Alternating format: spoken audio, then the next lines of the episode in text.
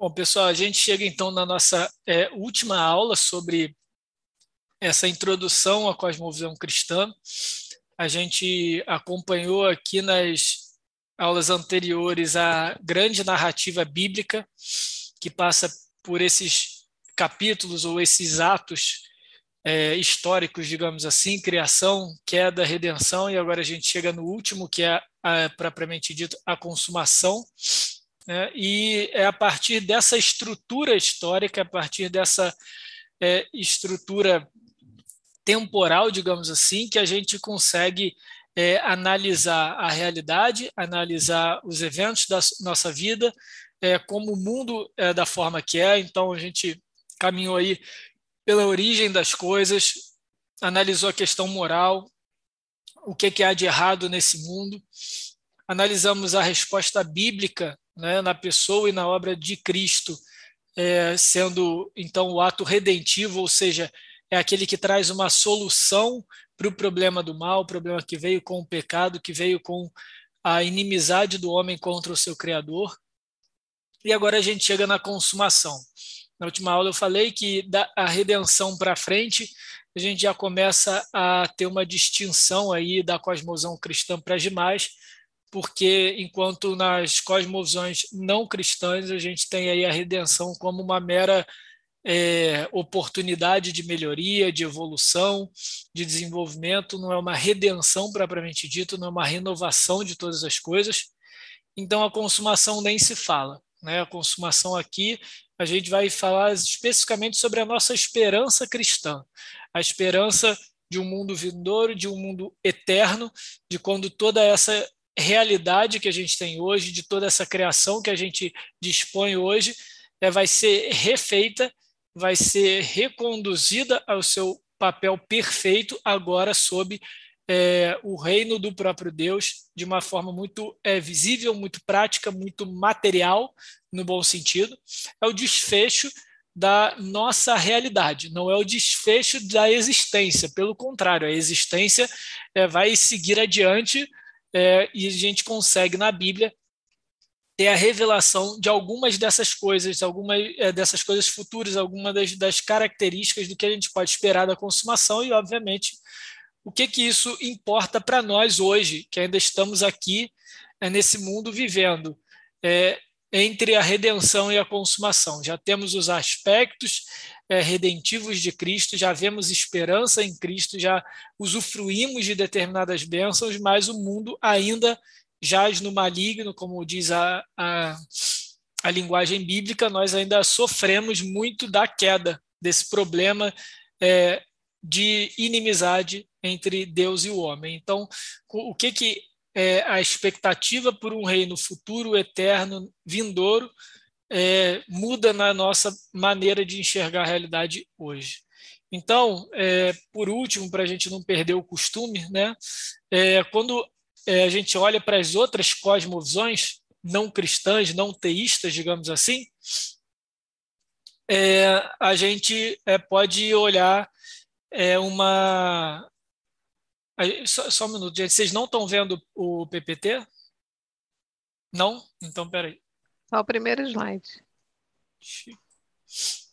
A gente tem que botar no modo apresentação. É. Vamos lá. Interromper aqui.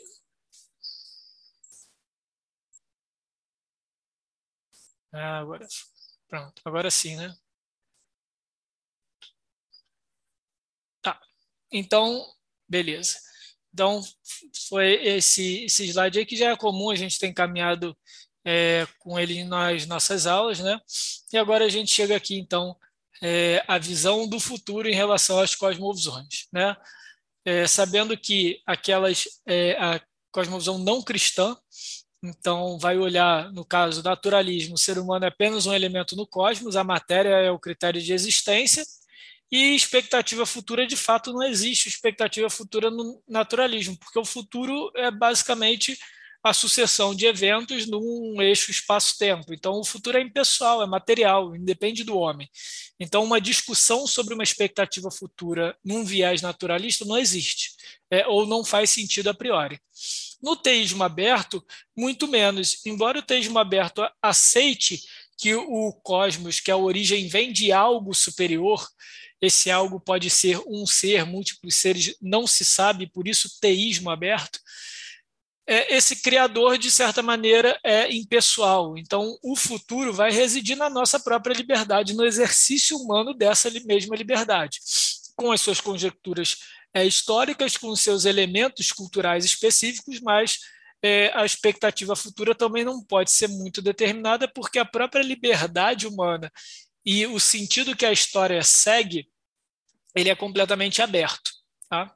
O humanismo é, acaba tendo, digamos assim, uma matriz semelhante do teísmo aberto, a diferença é que ele é, apropria o indivíduo desse poder é, de estabelecer o seu próprio futuro. Então, é aquele discurso conhecido é, culturalmente sobre nós escrevendo o nosso próprio futuro. Então, o nosso futuro só depende de nós. Na prática, a gente vê que não é bem assim. A gente vê que a gente não, por mais otimista que a gente seja, ou por mais é, ativo em relação às nossas escolhas, em, em relação aos nossos planos, a vida traz aí surpresas, traz vieses aí que nós não compreendemos muitas vezes. Então, na prática, a gente não vê, é, não, nós não conseguimos nos ver tão donos do nosso futuro quanto nós gostaríamos ou quanto as cosmovisões humanistas de raiz humanista vão é, pregar. E é por isso que você tem aí um, uma divisão, uma quebra, uma vertente, como você quiser chamar, do humanismo, que é o niilismo é aquele que vai dizer que o homem ou a vida não tem um sentido ontológico na sua existência, ou seja, não existe um propósito de vida, não existe um objetivo maior, transcendente em relação à existência. O niilismo parte talvez de uma matriz naturalista, mas alguns vão dizer até que ele é muito pessimista, outros que ele é realista. A verdade é, o niilista não vai pensar num sentido superior à sua própria existência, então ele também não vai ter grande expectativa do futuro. Não que ele vai ser pessimista em relação ao futuro. Ele simplesmente vai tentar viver de maneira adequada à sua própria realidade, aos seus próprios é, critérios individuais, aos seus próprios recursos, aquilo que está à sua disposição naquele momento. E ele, então, é, usufrui de um certo imediatismo, um certo materialismo, mas reconhece a total é, limitação e incapacidade humana de conduzir a história como uma grande história. Então, quando a gente olha para esses eixos, esses grandes eixos de cosmovisão, nós vemos que nenhum deles, de fato, fala acerca do futuro. E a verdade é que não importa naturalista, nihilista ou teísta aberto, de novo, só, a gente já falou isso antes, a gente não tem esses rótulos na prática, mas às vezes o nosso pensamento carrega um pouco dessas é, matrizes, então você pode olhar ah, não, é uma pessoa, ah, não, eu realmente acredito em Deus, eu, eu, eu, eu tenho aqui a minha espiritualidade, eu sou um cara espiritualmente aberto, mas eu acho que a gente, é, o futuro a mim pertence, não é o futuro a Deus pertence, o futuro a mim pertence.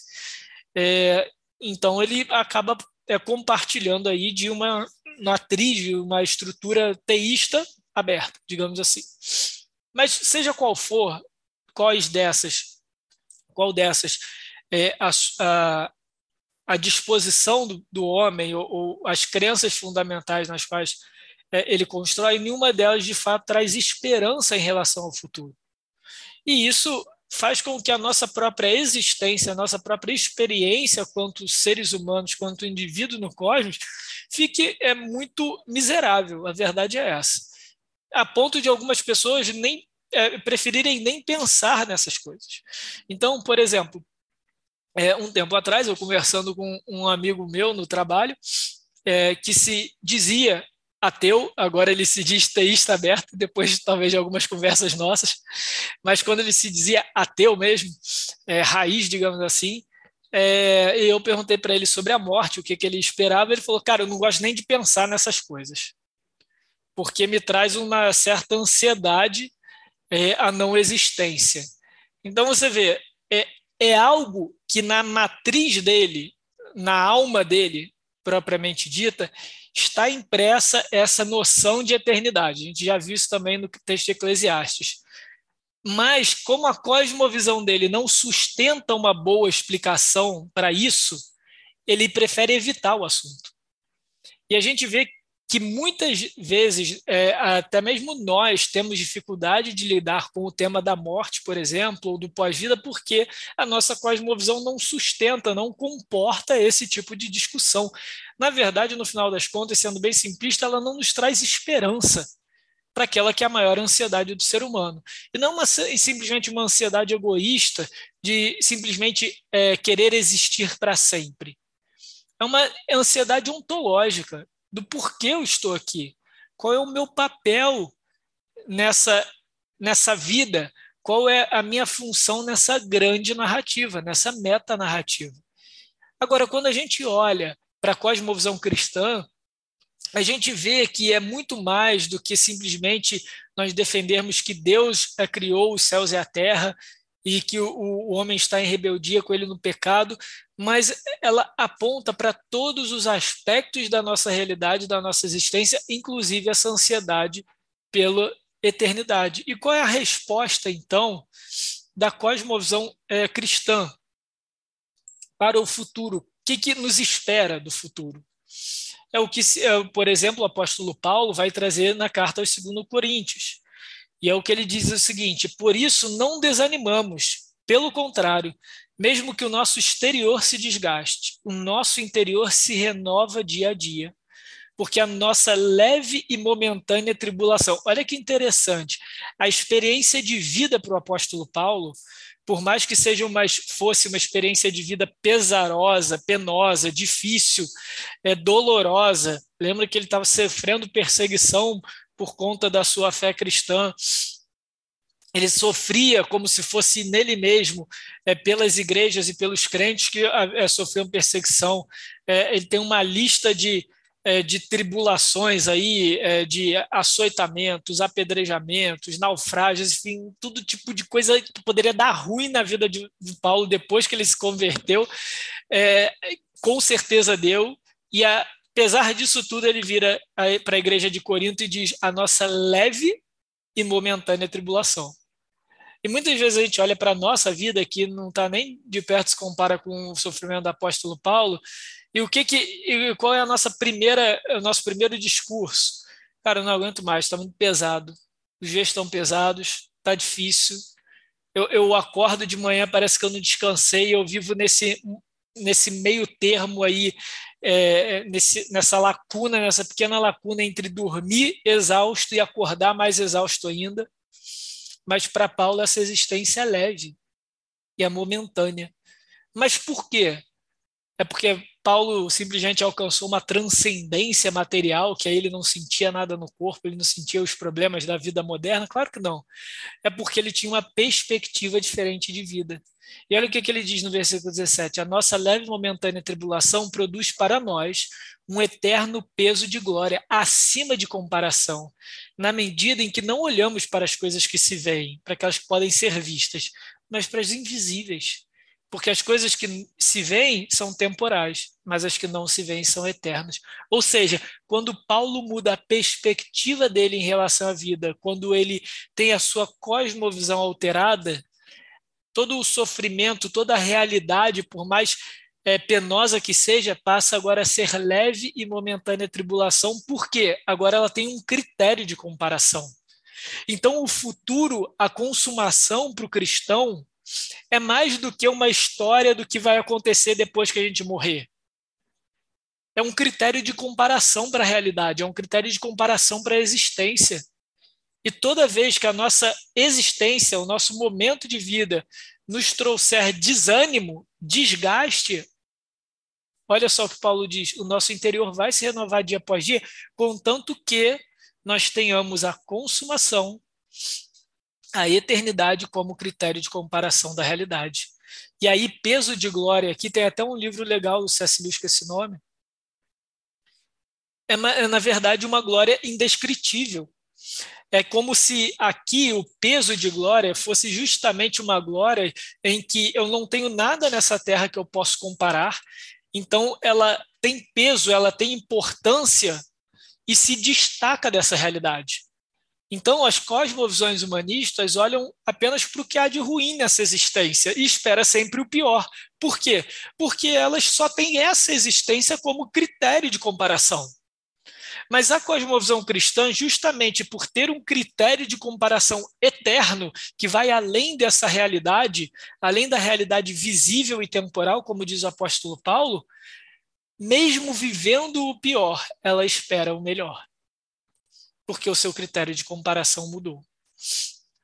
E então, aqui nós vemos o mesmo apóstolo Paulo, agora na sua carta aos Romanos, dizendo: Porque para mim eu tenho certo que os sofrimentos do tempo presente não podem ser comparados com a glória a ser revelada a nós. Viu? O versículo 18 de Romanos 8 explica o que é esse peso de glória de 2 Coríntios 4. Então, esse, muitas vezes algumas pessoas interpretam o produz para nós peso de glória como recompensa. Então, quanto mais você sofrer, não se preocupe, você vai adquirir peso de glória, como se fosse peso em ouro. Não é isso que o apóstolo Paulo fala. A gente tem que interpretar o apóstolo Paulo como o apóstolo Paulo.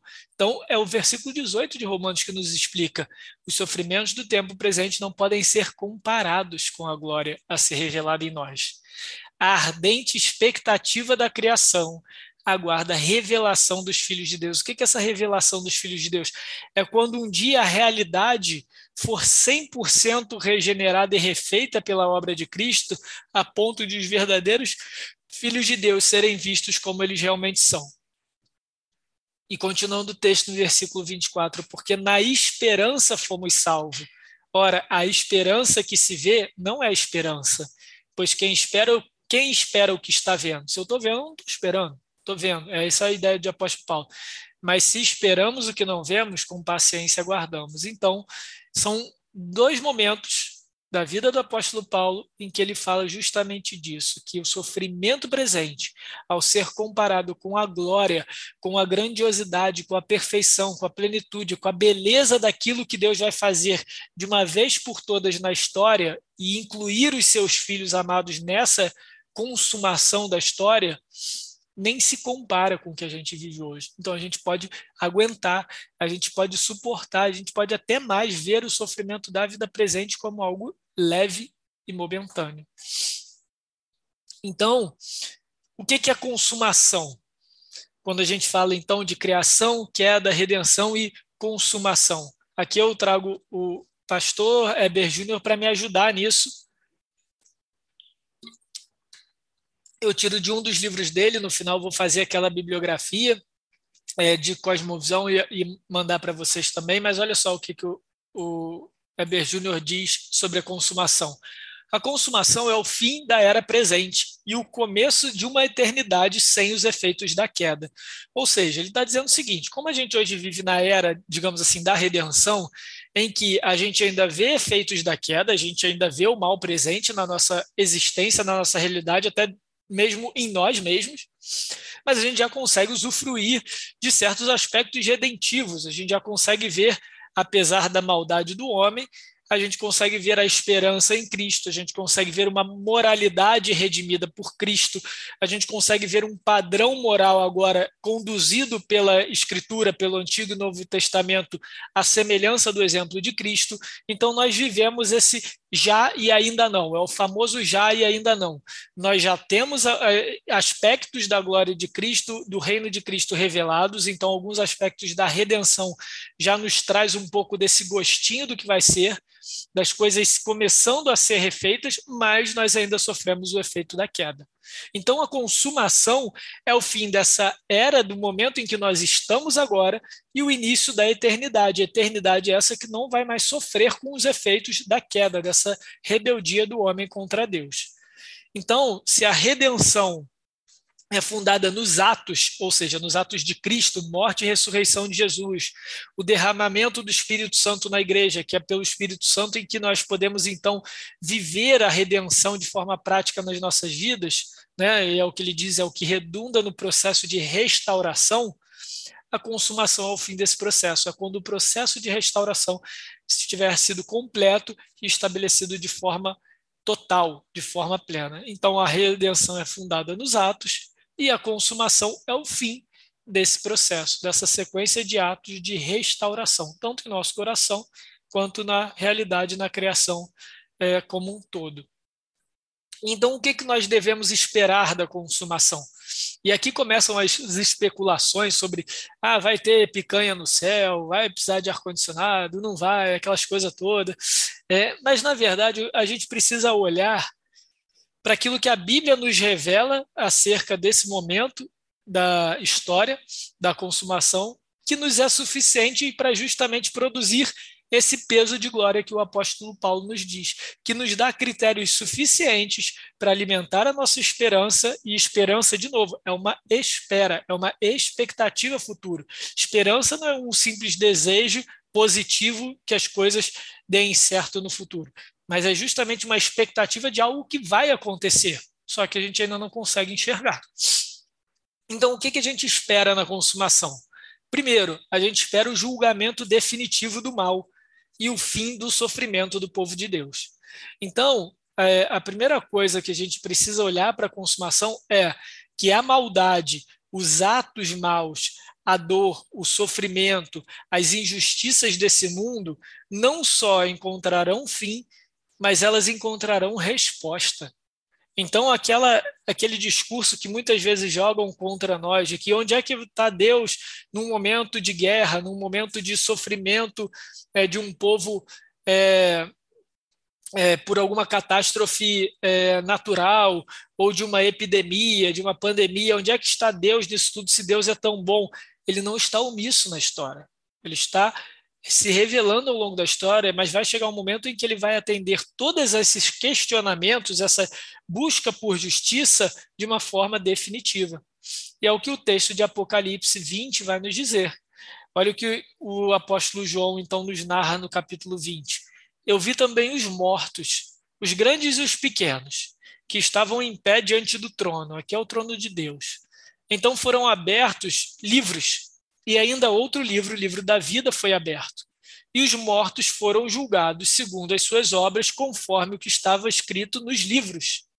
O mar entregou os mortos que nele estavam, e a morte e o inferno entregaram os mortos que neles havia, e foram julgados, um por um, segundo as suas obras. Então a morte e o inferno foram lançados no lago de fogo. Esta é a segunda morte, o lago de fogo. Então aqui vejam, todos os seres humanos, todo mundo que já existiu, se apresenta diante de Deus, diante do grande juiz, o Criador, e é nessa prerrogativa que Deus julga, justamente porque Ele é o Criador, Ele é o referencial de bem e mal, de certo e errado. A gente viu isso na aula de queda. É nessa prerrogativa, nessa autoridade que Ele tem para julgar a todos. E Ele julga de acordo com as suas obras, com as suas ações. Esses livros descrevem tudo aquilo que as pessoas fizeram. Mas foi aberto também um outro livro, o livro da vida, que tem a relação dos nomes daqueles pelos quais Cristo morreu, que foram comprados pelo sangue de Cristo. Então, basicamente, a ordem aqui é a seguinte: aqueles que estão com o nome escrito no livro da vida, serão julgados não de acordo com o que está escrito no seu próprio livro, mas do que está escrito no livro da vida, porque o nome completo do livro é O Livro da Vida do Cordeiro que foi morto. Então, em outras palavras, todo mundo se apresenta diante de Deus no dia da consumação. Você tem o seu nome no livro da vida do Cordeiro que foi morto? Tem. Então você vai ser julgado pelas obras do Cordeiro. E você vai ser salvo. Não pelo seu mérito, mas pelo mérito do Cordeiro. Isso já entra em uma outra camada da teologia, que é a, a doutrina da salvação, a soteriologia. Pode ser um bom caminho aí para a gente seguir também numa outra aula. Mas aqui eu só estou fazendo a distinção é, entre aqueles que são julgados pela obra de Cristo, e aí o nome, o livro da vida do Cordeiro que foi morto, e aqueles que não estão no livro da vida do Cordeiro que foi morto. Estou batendo nisso porque não é o livro da vida eterna, não é o livro da vida do Vitor Santo. É julgado pelas obras de Cristo. Eles vão ser julgados pelas suas próprias obras, os outros livros. E, obviamente, as suas próprias obras não são suficientes para gerar salvação, para gerar justiça, para gerar mérito por si. Então, eles vão ser lançados no Lago de Fogo, que é uma imagem em Apocalipse para é, execução, para o juízo, para o tormento eterno. Ele não vai ser aniquilado, a sua existência não vai acabar, vai ser sofrimento eterno. Isso a gente vê em diversas é, falas de Cristo, próprias parábolas que Jesus traz. E aí, aqui, esse ponto da cosmovisão cristã talvez seja um dos mais ofensivos às cosmovisões humanistas. Porque os grandes argumentos é quem é Deus para me julgar? Que negócio é esse que no final da minha vida eu vou parar diante de Deus, eu vou ter a minha vida passada num telão e vou ser julgado? Quem é Deus? É o Criador de todas as coisas. Então é óbvio que se você não admite que Deus é Criador de todas as coisas, não seria por é, natural que você admitisse que ele teria o direito de te julgar. Mas se ele, no seu poder, te criou, ele tem o poder também de se colocar como referência de certo e errado e exigir de toda a criatura aquilo, esse certo e errado. E aí, por que, que eu enfatizei o livro da vida do cordeiro que foi morto versus os outros livros? Porque em ambos há justiça. O mal é pago. A diferença é quem paga essa conta. No caso daqueles que se colocaram contra Deus, naqueles que se é, que negaram a própria autoridade de Deus, que são esses que dizem quem é Deus para me julgar, eles vão ser julgados conforme as suas próprias obras. Agora, e Cristo? E, se, e, o que significa eu ser julgado a partir da obra de Cristo? Principalmente a partir do sofrimento de Cristo na cruz. E aqui no tempo é, que a gente está dando essa aula, a gente chega no domingo que vem, no domingo de Páscoa. E é exatamente o domingo em que a gente relembra é, de maneira mais é, própria no calendário o nível do sofrimento de Cristo, que foi um sofrimento absurdo na cruz, até a morte, mas ele vence a morte mesmo sendo inocente, mesmo não carregando o culpado, é, pecado próprio, mas carrega o pecado daqueles que estariam com os seus nomes fora do livro da vida, mas agora, por reconhecerem Cristo, se encontram é, no próprio livro da vida. Então, o pecado, o mal, foi cobrado, a conta foi executada da mesma maneira, a diferença é que estes que têm o livro no nome, no, o nome no livro da vida é, tiveram o seu, a sua dor, o seu sofrimento, o seu, a sua conta eterna paga pelo próprio Cristo. E aqui, quando é interessante que o texto continua, né, que o mar entregou os mortos, e aqui o mar não é o mar propriamente dito, mas é uma figura também do livro de Apocalipse para a maldade, né, para aquilo que reside é, o, a própria é, o, o, oposto do da onde estão os santos, digamos assim. O mar e o inferno, a morte, o inferno, você vê que ele substitui mar por morte, então ele faz essas, esse jogo de palavras aqui, mas a verdade é, o local onde estavam aqueles que são inimigos de Deus entregam os seus mortos, e até a morte e o inferno que é um local temporário de sofrimento, são lançados no fogo. Por quê? Porque agora tudo que há de ruim passa a estar sob o domínio do próprio Deus, do próprio Cristo, por toda a eternidade. Então, é, olhar para a consumação é também perceber que há, sim, uma resposta para o mal, para a existência desse mal de forma cósmica, de forma de, definitiva. Isso vai acontecer. E a nossa esperança tem que estar lá. Então, todo desejo do cristão de fazer justiça com as próprias mãos, mãos de buscar a vingança, de buscar é, a cobrança, o sofrimento alheio daqueles que o fizeram mal, não condiz com uma cosmovisão cristã. Porque a cosmovisão cristã, ao reconhecer que Deus é o juiz é, absoluto, confia nele no tempo dele, da maneira dele, como sendo o modus operandi perfeito para a execução dessa justiça. E que mais? Além do julgamento definitivo do mal, o fim do sofrimento do povo. E Apocalipse 21, de 1 a 5, nos revela um pouco mais sobre essa consumação. E o apóstolo João continua descrevendo o que ele viu. Eu vi novo céu e nova terra, pois o primeiro céu e a primeira terra passaram e o mar já não existe. Primeiro céu e primeira terra, a criação, né? é o cosmos que a gente vive hoje. E o mar já não existe, a maldade já não existe. Vi também a cidade santa, a nova Jerusalém que descia do céu, da parte de Deus, preparada como uma noiva enfeitada para seu noivo. Aqui é a imagem da igreja.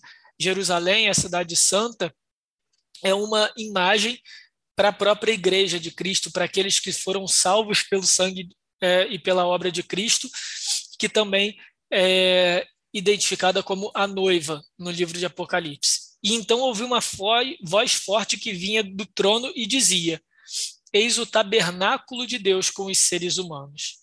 Tabernáculo é o lugar onde Deus habita, é onde Deus se relaciona com a sua criação. Deus habitará com eles, eles serão povos de Deus, e Deus mesmo estará com eles e será o Deus deles. Eles enxugará dos olhos toda lágrima, já não existirá mais morte, não haverá luto, nem pranto, nem dor, porque as primeiras coisas passaram. E aquele que estava sentado no trono disse: Eis que faço novas todas as coisas. Então, o que, que nós devemos esperar da consumação? A renovação da criação, novos céus e nova terra. Então, tudo isso que hoje nós vemos e vimos na aula sobre a queda do mandato cultural, em que a própria criação se volta contra o homem, uma terra que era fértil, agora passa a ser uma terra escassa de recursos, agora o homem sofre com desastres naturais, com doenças, com moléstias, agora tudo isso vai ser renovado, e o próprio trabalho das mãos do homem vai ser renovado.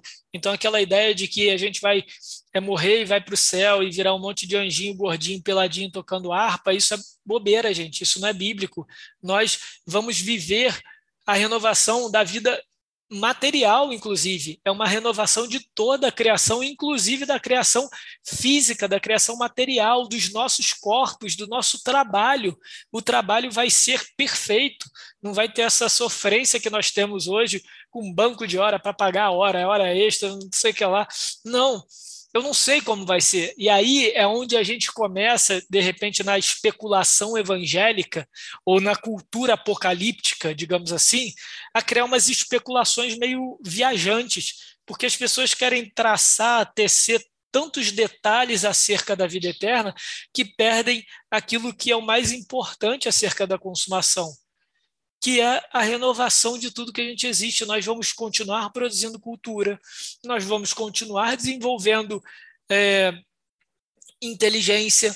Como? Eu não tenho a mínima ideia, mas tudo isso faz parte do mandato cultural, tudo isso faz parte da imagem e semelhança de Deus colocada no homem, e nada dessas coisas vão ser perdidas nós vamos continuar, só que de uma forma agora perfeita, sem sofrimento, sem o mal, sem a morte, sem o luto, sem o choro. Que mais?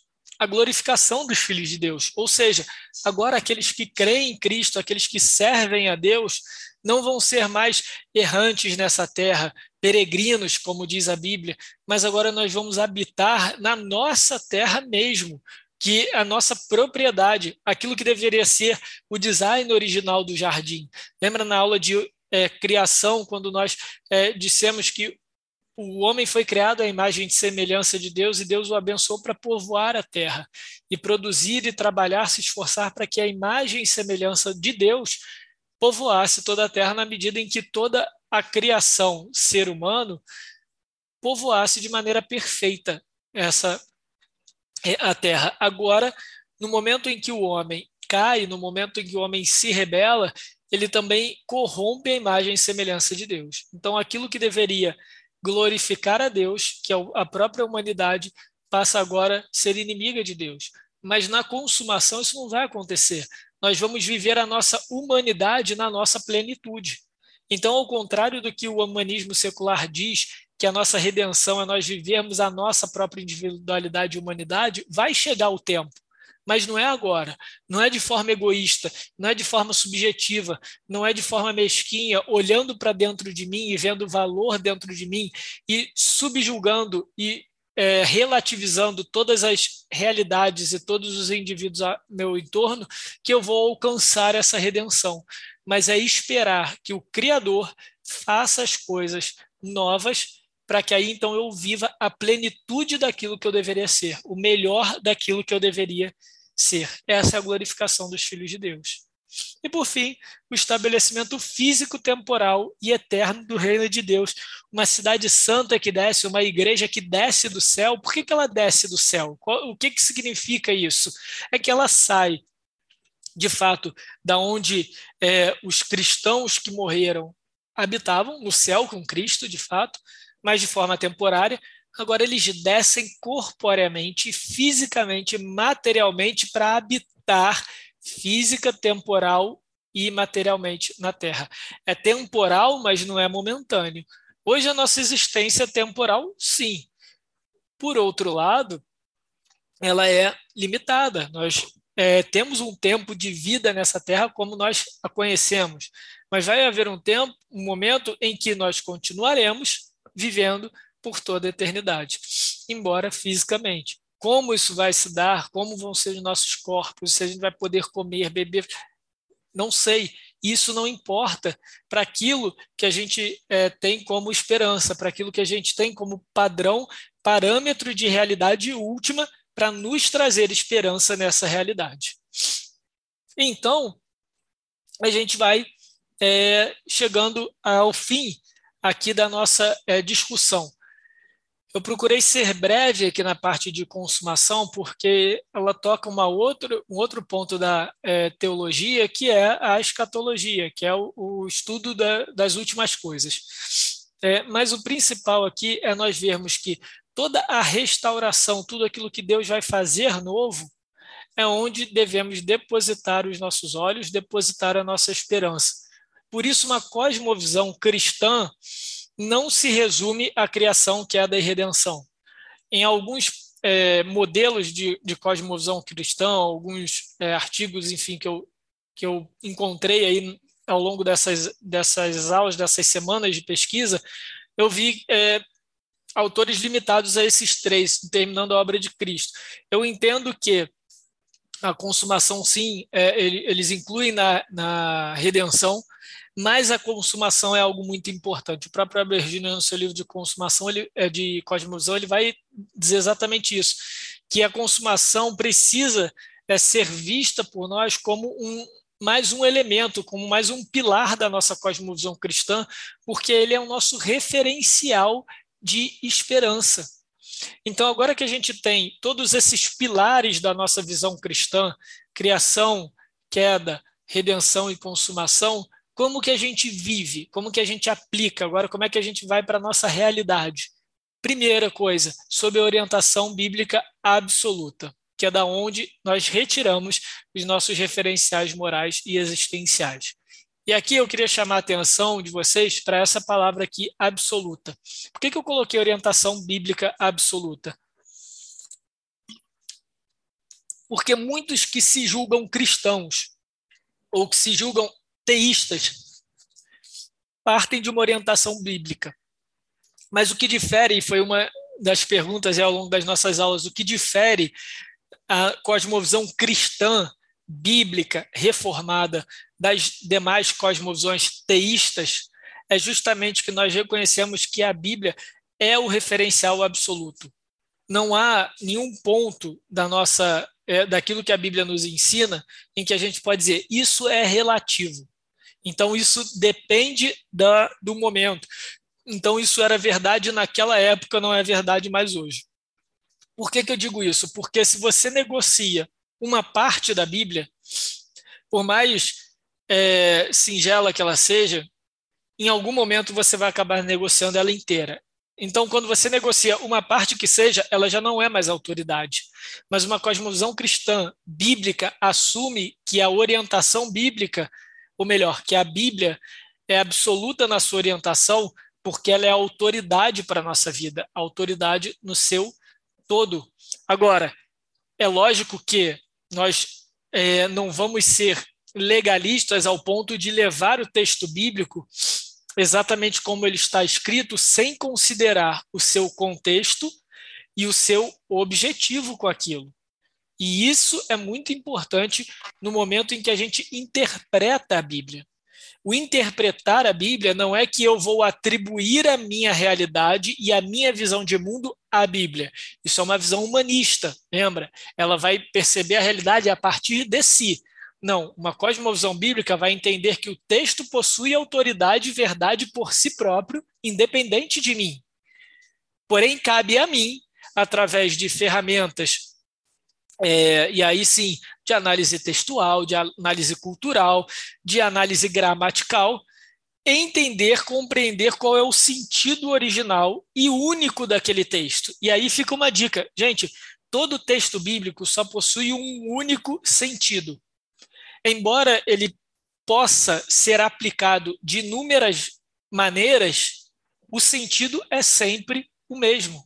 Então, cabe a nós olhar para a Bíblia com responsabilidade e fazer a seguinte pergunta: qual é a intenção de Deus? O que Deus quer me revelar com esse texto? E aí, aqui, a gente não vai abrir a Bíblia de olhos fechados e pedir, Senhor, me revela, me revela, e aí eu vou dormir esperando ter essa revelação em sonho. Essa revelação é muito prática, é muito lúcida, é muito sóbria, é através do nosso esforço, do desenvolvimento das ferramentas cognitivas que Deus nos deu. E é, obviamente, a partir é, do estudo de muitos outros que já vem caminhando aí em séculos, desenvolvendo a teologia, a gente consegue ver então uma convergência em determinadas interpretações, aquelas que a gente entende que são é, corretas pela sua coerência com o todo. Então, é, é, de novo, a gente poderia sofrer com o subjetivismo, é, com o seguinte argumentar, ah, mas nem vocês evangélicos se é, é, concordam entre si, ou nem vocês cristãos, tem os católicos, tem os neopentecostais, tem A ou B, tem os reformados, mas a grande questão é, qual interpretação, qual matriz, qual estrutura doutrinária nos dá maior coerência na hora de enxergar o todo. Não basta nós retirarmos um pedaço da Bíblia e querermos fazer doutrina com aquele pedaço sem considerar o todo da Escritura. E é por isso que a gente começou com essa aula, porque essa aula diz justamente sobre a grande narrativa. É aquela narrativa, criação, queda, é, redenção e consumação que vai costurar toda a verdade, toda a revelação bíblica. E quando nós compreendemos o progresso dessa revelação ao longo do texto bíblico, nós podemos então traçar a coerência com esse texto bíblico. Então nós vemos assim, é, dessa forma, uma orientação bíblica absoluta. É aquela que entende a autoridade do texto bíblico como revelação da palavra de Deus revelação é essa suficiente para que nós possamos retirar referenciais morais e existenciais para definir a nossa realidade, definir certo e errado, definir bem e mal, depositar nessa, nessas verdades bíblicas a nossa esperança, aquilo que nós devemos é, esperar do futuro, confiar que aquilo é verdadeiro, mas sempre buscando a coerência. Como que a gente faz isso? Estudando, estudando como nós estamos agora, é, estudando igreja, é, como igreja, participando é, do culto público, da pregação do evangelho, dos estudos nas casas, em oração também, é dessa maneira. Não é uma revelação mística, nem uma análise crua e literal do texto, mas é com tempo, com esforço, com responsabilidade, acima de tudo, com amor à palavra revelada, sempre sob orientação bíblica. É assim que a gente constrói, que a gente se inicia de fato, numa cosmovisão cristã. É com a Bíblia. Então, você se dizer cristão ou dizer que tem uma cosmovisão cristã, mas você não é, conhece a Bíblia, não é, tem nela o fundamento das suas crenças fundamentais, então você não pode dizer que você tem de fato uma cosmovisão cristã. Bom, e nas partes práticas na nossa vida, no nosso juízo de valor, no nosso dia a dia, no momento em que nós vamos julgar aquilo que nós ouvimos, que nós lemos, ou que as pessoas nos fazem perguntas na forma prática mesmo. Como que a gente trabalha isso? E aí aqui eu trago o Albert Moller, é, eu escrevi Albert Moller, gente, desculpa, eu estava com outro autor na mente, mas o certo é esse aqui da, da foto, Albert Wolters, tá? Nesse livrinho aqui vai estar na nossa bibliografia, A Criação Restaurada, é, olha o que, que ele diz: a estrutura criacional forma toda a base da realidade dos cristãos, para os cristãos. eles, os cristãos, buscam e encontram evidência de uma constância legítima no fluxo da experiência de princípios invariáveis entre as variedades de acontecimentos e instituições históricas. Então, o que, que ele está dizendo aqui? Que a estrutura da criação, a estrutura daquilo que Deus revelou como Criador, é o que vai dar a base da nossa realidade, a base da nossa existência. E a evidência dessa é, da legitimidade da nossa experiência, ou seja, se aquilo que a gente está atribuindo e assimilando a partir da nossa experiência é legítimo, é válido para a nossa percepção da realidade, é essa busca por princípios invariáveis, por uma ordem, por um estabelecimento soberano dos acontecimentos e das instituições históricas, dos eventos históricos, das estruturas históricas, sociais, culturais. É quando a gente olha a partir dessa estrutura criacional. E por quê? Porque os crentes confessam que uma direção espiritual forma a base da sua experiência. Olha que interessante. A minha experiência não é o critério de verdade e é, avaliação da realidade, mas é uma direção espiritual. Essa direção espiritual é subjetiva, é sobrenatural? É subjetiva? Não. É sobrenatural? Sim. Ela é objetiva porque a direção espiritual vem através do, da revelação e do testemunho da Bíblia, da Escritura, como a gente falou. Mas é sobrenatural porque o próprio Espírito Santo de Deus nos ajuda a viver e é, ter como base a própria escritura na nossa experiência. E a gente vê a normalidade onde os outros veem normalidade e possibilidade de renovação onde os outros veem distorção inevitável. Não é mais ou menos essa nossa experiência no final dessas cinco aulas, onde o mundo dizia, não, realmente, é, o homem vai ter conflitos é, uns com os outros, afinal de contas, é a lei é, do mais forte, é a lei da sobrevivência, a lei da adaptação. Então, a gente tem aí um evolucionismo, estou só dando um exemplo, tá? É social, em que grupos sociais entram em conflito e aquele mais é, adaptado, mais preparado ou que controla melhor os recursos, e aí na, é, na época aí de um humanismo socialista, aqueles que, encontram, é, que é, concentram em si os meios de produção, eles vão ser os dominantes. E tudo bem, não quer dizer que seja o ideal, mas essa é a explicação lógica, a gente chegou até aqui. Eu proponho outras coisas, mas essa é, essa é a matriz. Nós, como cristãos, vamos olhar e falar: não, isso é anormal, não é para ser assim, não é para ter conflito, era para ser harmônico. Mas é o pecado que tornou conflituoso, é o pecado que tornou a nossa existência beligerante, é o pecado que tornou os, os recursos dessa terra escasso. Então não tem nada de normal nisso. Por outro lado, nós vemos renovação, nós temos esperança que as coisas convergerão para o reino de Cristo, que Cristo vai estabelecer de maneira última o seu reino na consumação. Agora, outros, como os niilistas, vão ver: olha só, a existência é assim, seja qual for a seu ponto de partida, nós não temos o que fazer, nem aplicar um sentido maior, sobrenatural, ontológico na realidade, por isso, vamos viver o melhor que nós podemos viver dentro da nossa realidade. Tudo bem. Não aplique muito da sua positividade, da sua esperança nessa realidade, porque ela não tem muito a te oferecer. E é exatamente o que o, o Voltes vai dizer: não, há possibilidade de renovação, enquanto outros veem distorção inevitável. E aí, então, o Voltes propõe nesse livro uma maneira de nós aplicarmos a cosmovisão cristã, analisando a estrutura da realidade, qual é o elemento, qual é o aspecto da criação é, a que algo está relacionado. Então, por exemplo, quando a gente vê uma interpretação sobre a família, sobre o conceito, sobre a definição de família. Como que eu avalio isso e como que eu construo a minha definição de família a partir de uma cosmovisão cristã? Primeiro, eu tenho que identificar qual estrutura criacional esse assunto se, é, se direciona. Nesse caso, a estrutura da criação de homem e mulher, o mandato social. O que, que Deus propôs para homem e mulher no momento em que ele os, os criou. E a essa estrutura nós sempre devemos julgar a Deus como Criador soberano. O que é esse julgar? É porque em qualquer cosmovisão nós vamos fazer esse juízo de valor. Nós, como cristãos, vamos julgar que Deus, de fato, com certeza, sim, é Criador soberano.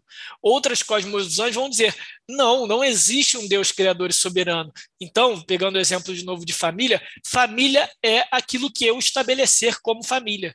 Então, eu posso ser mãe de pet. Pronto, agora eu gerei polêmica porque pode ser que você seja mãe de pet. Mas eu atribuo todo o meu sentido familiar, todo o meu significado como pessoa, como família, a uma relação igual de homem com um animal, seja lá qual for, tal qual homem e mulher com um filho, com uma criança. Então, isso daí precisa ser reavaliado na estrutura criacional, a entender criado homem é, e mulher. Tá? É só um exemplo, tá, gente? Eu não sou contra ter pet, não.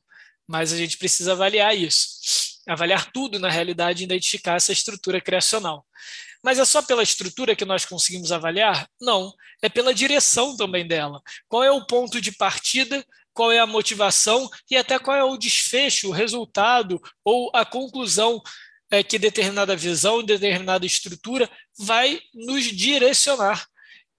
Então, primeiro, qual o aspecto criacional e segundo, qual é a direção para onde ele está se movendo. E aqui é muito simples, é aquilo que a gente é, que eu falei agora da relação da experiência. Se eu entendo que a experiência, a minha experiência individual, é o padrão é, último para eu definir a realidade, então a direção é de dentro para fora.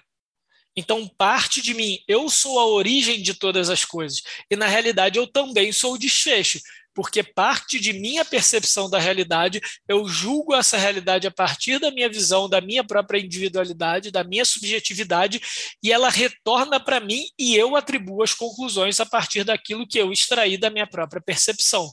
Então, é, numa é, cosmovisão, numa estrutura humanista, eu sou o ponto de partida e eu sou o ponto de chegada. Mas numa visão cristã, não. Deus é o ponto de partida, ou seja, eu só sei aquilo que eu sei porque é revelado pelo Criador. E o objetivo é, no final das contas, eu conhecer a realidade para conhecer o próprio Criador e me relacionar com ele. Ou seja, parte de Deus chega até mim para interpretar e perceber a realidade, e então eu retornar em adoração, em glorificação, em direção pacífica ao próprio Deus. Então, pessoal, esse é o grande é a grande conclusão. Como que a gente vive isso? Esse é o grande desafio. Agora que começa é, verdadeiramente a vida como ela é. Nos nossos dias, nas nossas leituras, naquilo que a gente ouve, nas nossas conversas, uns com os outros mesmo, no contexto de igreja ou não. Nós precisamos estar atentos às estruturas criacionais.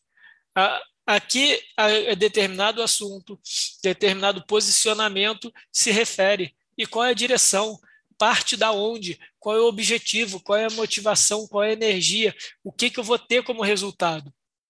Como a gente falou na primeira aula, pensar de cosmovisão é ter uma visão intencional, é ter uma visão é, que de fato reconhece que nós sempre olharemos a realidade, lidaremos com a realidade a partir de crenças fundamentais, que nós já possuímos. Agora nos resta é, o desafio de julgar essas próprias crenças e nós que nos dizemos cristãos, se essas crenças são coerentes com aquilo que nós temos na revelação bíblica.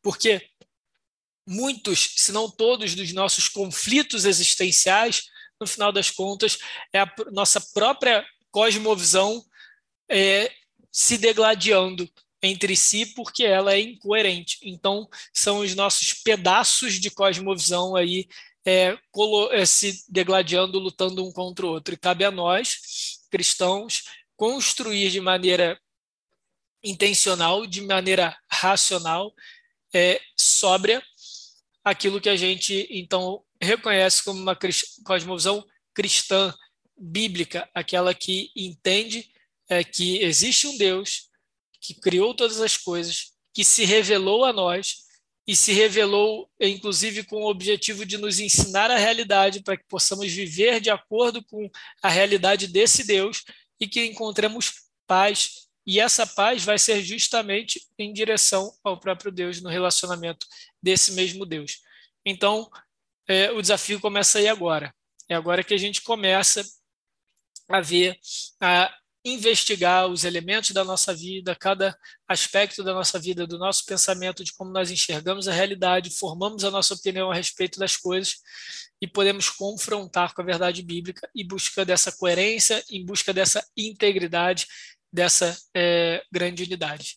E com isso a gente encerra aqui o nosso breve curso de introdução à cosmovisão cristã. Então agradeço a você que chegou até o final aqui.